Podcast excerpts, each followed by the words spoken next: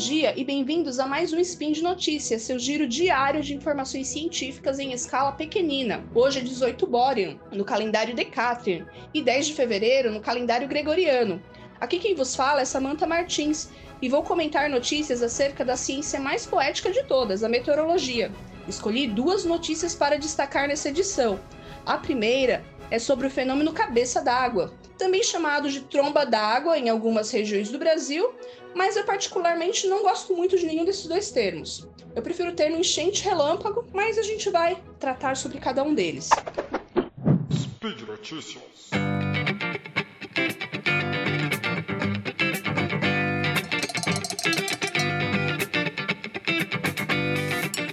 Chove na cabeceira de um rio, essa chuva evidentemente vai seguir rio abaixo.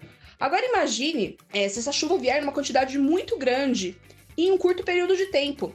Em situações assim, o volume de água no rio sobe rapidamente. E quem estiver no rio, mesmo que distante da cabeceira e nas margens, uh, pode ser pego desprevenido. E infelizmente pode até correr o risco de ser arrastado pelas águas, como a gente viu em algumas notícias recentes. Muitas vezes a pessoa nem nota que está chovendo na cabeceira, simplesmente porque não tem o costume de olhar para o céu, não conhece o regime de chuvas da região ou o local em que a pessoa está, é, na, o ponto do rio que a pessoa está, não possibilita que ela veja muito bem a cabeceira, devido ao relevo da região, por exemplo. Bom, o nome desse fenômeno é bem controverso.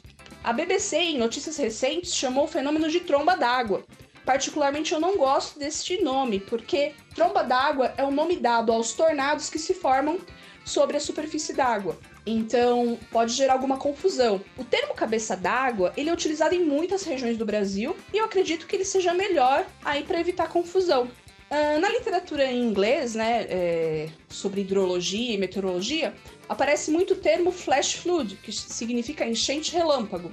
E eu gosto desse termo, enchente relâmpago, ele é muito apropriado, porque ressalta a questão da rapidez com que o fenômeno pode acontecer. E a gente sabe, né, que por todo o Brasil banhar-se em rios é uma atividade de lazer muito comum. As pessoas gostam muito de rios, de cachoeiras e eles podem, rios podem ser traiçoeiros. A presença de rochas, redemoinhos, a dificuldade em estimar a profundidade em alguns pontos do rio, a presença de lodo no fundo do rio, eles podem tornar a prática de lazer nos rios muito perigosa. Agora a gente soma esses fatores perigosos à probabilidade de ocorrer uma cabeça d'água.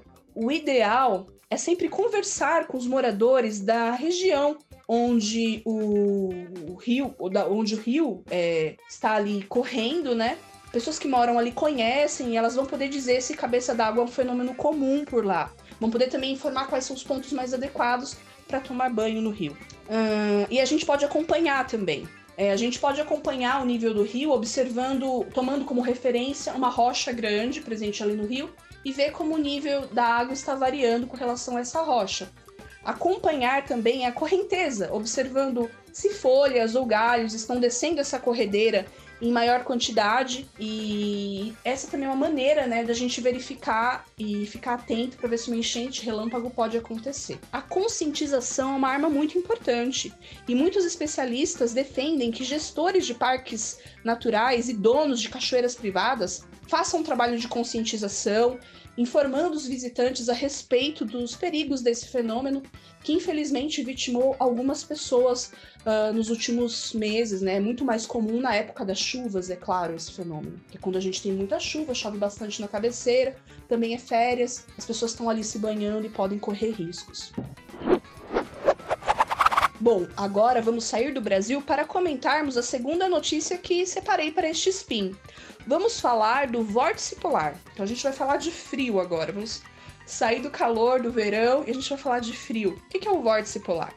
É uma área bem grande de baixa pressão em altos níveis, ou seja, fica bem acima da superfície, e essa área ela fica localizada em cada um dos polos do nosso planeta. Essas áreas sempre existem nos polos, fazem parte de padrões permanentes da atmosfera terrestre. Um outro exemplo desses padrões permanentes, que a gente conhece bem aqui no Brasil, são os ventos alísios. Bom, mas a gente fala de ventos alísios em outro spin. Bem, o vórtice polar está sempre nos polos, porém ele enfraquece no verão e fortalece no inverno daquele hemisfério. O termo vórtice dá realmente a ideia de rotação desse padrão, que no Polo Sul é no sentido horário e no Polo Sul é no sentido anti-horário. E claro, essas diferenças no sentido de rotação têm a ver com o efeito Coriolis.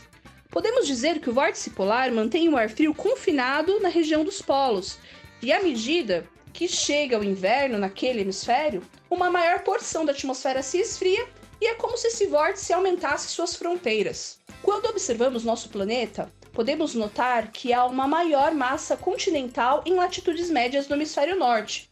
Isso é importante destacar que, porque quando o vórtice polar se expande no hemisfério norte, ou seja, quando é inverno no hemisfério norte, uma maior área continental é impactada pelo frio.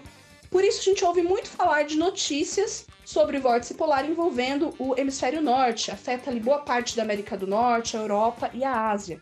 Esse ar frio que se expandiu, ele é transportado pela corrente de jato, e várias ondas de frio mais intensas relacionadas com essa expansão atípica do vórtice polar acabam acontecendo. Essa corrente de, de jato que eu mencionei é um outro padrão da atmosfera, um padrão ondulatório que vai se deslocando de leste para oeste, carregando consigo bolhas de ar frio que se desprendem do vórtice polar. Nos Estados Unidos, por exemplo, é comum termos um frio mais intenso no nordeste do país, né, ali próximo ao estado de Nova York, e uma situação mais amena no noroeste daquele país. Isso tem a ver com o deslocamento da corrente de jato. Bom, algumas previsões é, para, o, para o inverno de 2000 e agora do comecinho do ano, né, 2019, é, lá na América do Norte, já e na Europa também, essas previsões elas já destacam aí que episódios de ondas de frio intensa relacionados ao vórtice polar podem estar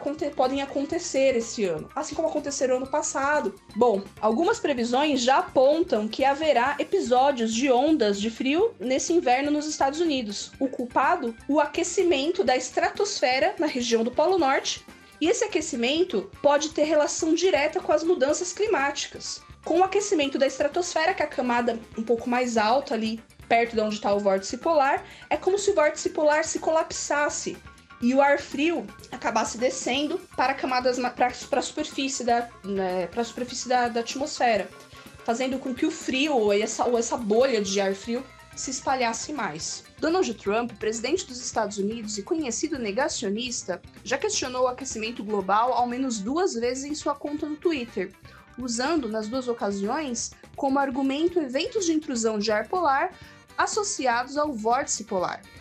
É importante dizer que quando falamos de aquecimento global, falamos em médias que levam em conta dados do mundo todo é, e calculado ao longo de várias décadas. Ou seja, os dados dos Estados Unidos e de apenas uma região dos Estados Unidos em um período de apenas um inverno pouco influenciam nessa média. E sim, nosso planeta está aquecendo por razões humanas, conforme diversos artigos e revisões que já foram feitas apresento essas informações, é, as notícias e outros textos que têm relação com as duas notícias que eu mencionei aqui nesse spin de notícias nas notas uh, desse episódio no portal Deviante. E por hoje é só.